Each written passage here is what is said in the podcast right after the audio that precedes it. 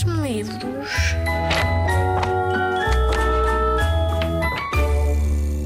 Olá, o meu nome é Manuela Castro Neves, sou professora de primeiro ciclo, agora reformada.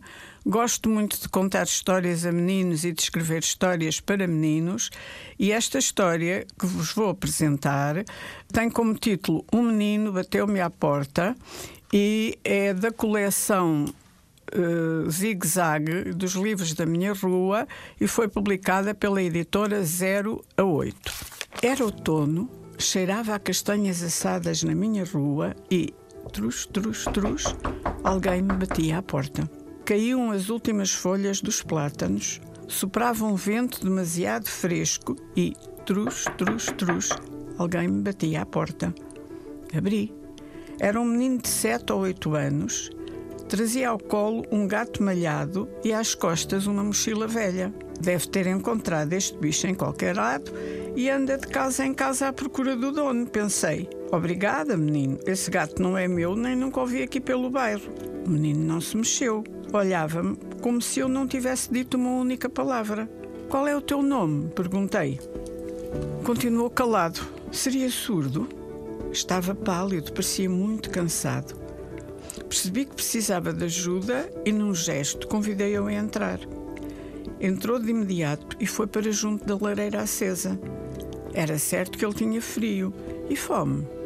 Dirigi-me à cozinha, preparei um copo de leite quente e um pão com doce. Porém, quando voltei à sala, o menino e o gato, deitados no chão, dormiam profundamente. Quem seriam? Porque estavam ali, de onde tinham vindo. Aproximei-me. Toquei ao de leve no ombro do menino e disse baixinho: Bebe, vai fazer-te bem.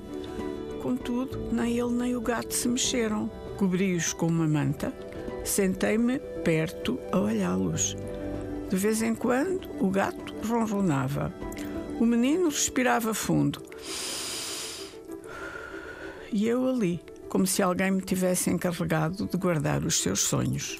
A certa altura, um barulho enorme quebrou o silêncio da rua. O menino acordou, levantou-se de um salto e correu a esconder-se debaixo da mesa. Afinal, ele não era surdo.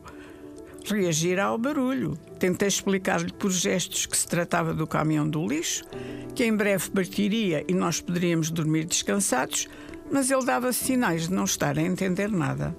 Só ao fim de muito tempo, ainda receoso, saiu do esconderijo. Voltei a oferecer-lhe um copo de leite. Bebeu um gole. Depois fez uma conchinha com a palma da mão, deitou um pouco de líquido dentro dela, ofereceu ao gato e foram bebendo os dois, um de cada lado. Corri então à cozinha e trouxe um prato de comida para o bicho. E foi aí que vi o menino sorrir pela primeira vez. Sorrir e falar. Disse: Chucrane. Eu nunca tinha ouvido aquela palavra, mas achei que era obrigado. Respondi de nada e fiz-lhe uma festa na cabeça. Voltou a sorrir. Passava das 10 da noite.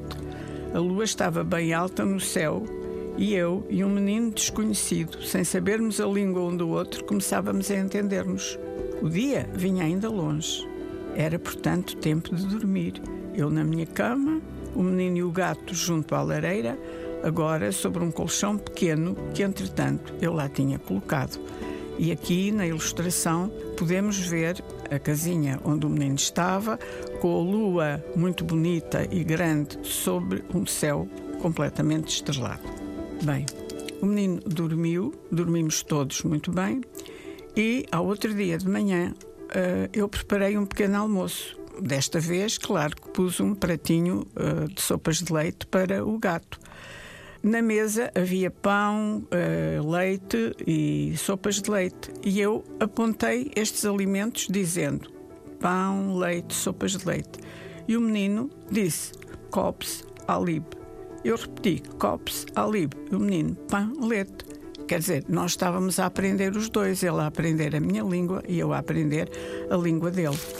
Quando acabou de comer, o menino levantou-se, agarrou na mochila e fez-me sinal de adeus.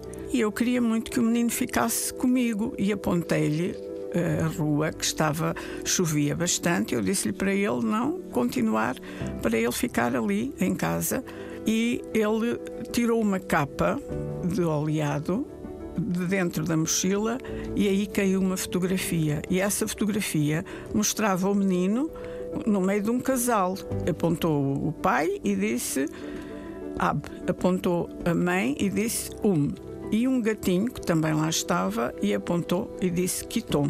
Aí eu percebi que este menino tinha fugido com os pais de um país em guerra e que por alguma razão se tinha perdido deles. E agora andava de porta em porta a ver se os encontrava. O menino convenceu-se a ficar na minha casa e, e, pronto, e ali eh, arranjei-lhe um quarto e uma caminha também para o gato dele. E eu quis que ele fosse feliz na minha casa. E para isso, o que é que era preciso que eu fizesse? Dar-lhe comida, dar-lhe carinho, mas também arranjar-lhe amigos. E apresentei-o então aos meninos da minha rua: ao Rui, à Aixa, ao Martim, à Vera, ao Miguel, à Joana e ao Francisco. Então, todos os dias, umas vezes uns e outras vezes outros, vinham brincar com ele. O menino não sabia falar português. Eles não sabiam falar árabe. Mas Uh, jogando futebol, correndo, escondendo-se, a, brincando às escondidas, às corridas, aos saltos, entendiam-se muito bem. Um dia, eles mostraram ao, ao Mohamed, o menino chamava-se Mohamed, e os, estes meninos da minha rua mostraram-lhe uh, os livros que traziam da escola. E depois vieram-me dizer que o menino, que o Mohamed, não sabia ler. Eu expliquei que o Mohamed sabia ler, mas sabia ler noutro alfabeto. Os meninos ficaram muito admirados, não sabiam que existia outro alfabeto.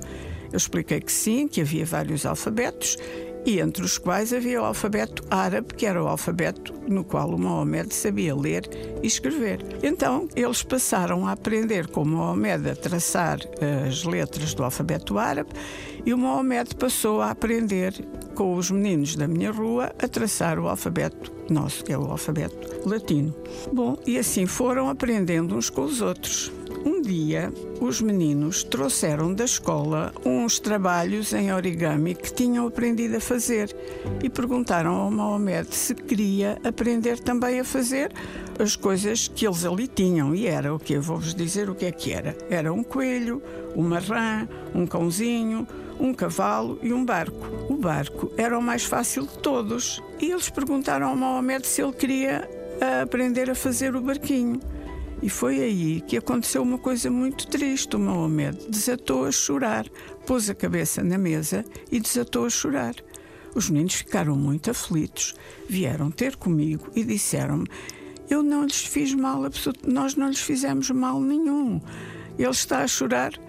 E eu expliquei aos meninos que ele estava a chorar porque também ele tinha atravessado o mar numa lancha com os pais a lancha tinha-se afundado e tinha sido aí, nessa ocasião, que ele acabara por se perder dos pais. Os meninos uh, ficaram a olhar para ele durante um bocadinho e depois saíram e alguns disseram assim: ele é um menino muito valente. Pois é, ele era muito valente porque tinha passado por grandes dificuldades até chegar ali.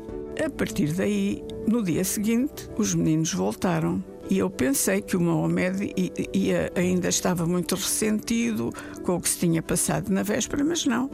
Os meninos trouxeram um diábulo para brincar, o Mohamed gostou muito de brincar com isso e daí para a frente a vida continuou normalmente, os meninos brincavam uns com os outros sem qualquer espécie de problema. Um dia foi o Mohamed que apareceu ao pé dos meninos com muitas folhas de papel. E eu pensei talvez ele já estivesse na disposição de aprender a fazer o barquinho.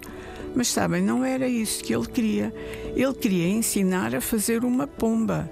Então dobrou, voltou a dobrar e ao fim de algum de várias voltas a pombinha ficou feita e brincaram imenso. Havia ao fim de algum tempo havia muitas pombas de papel a saltarem no meu quintal.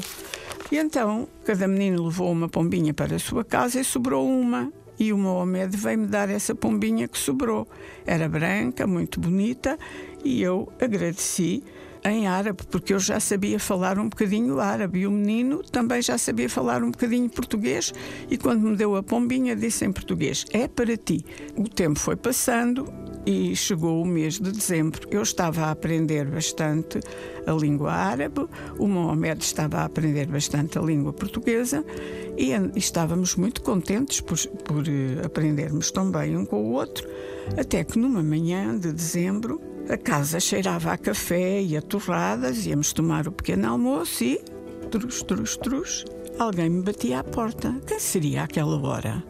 Levantei-me e abri. Era um homem e uma mulher. Disseram o nome do menino.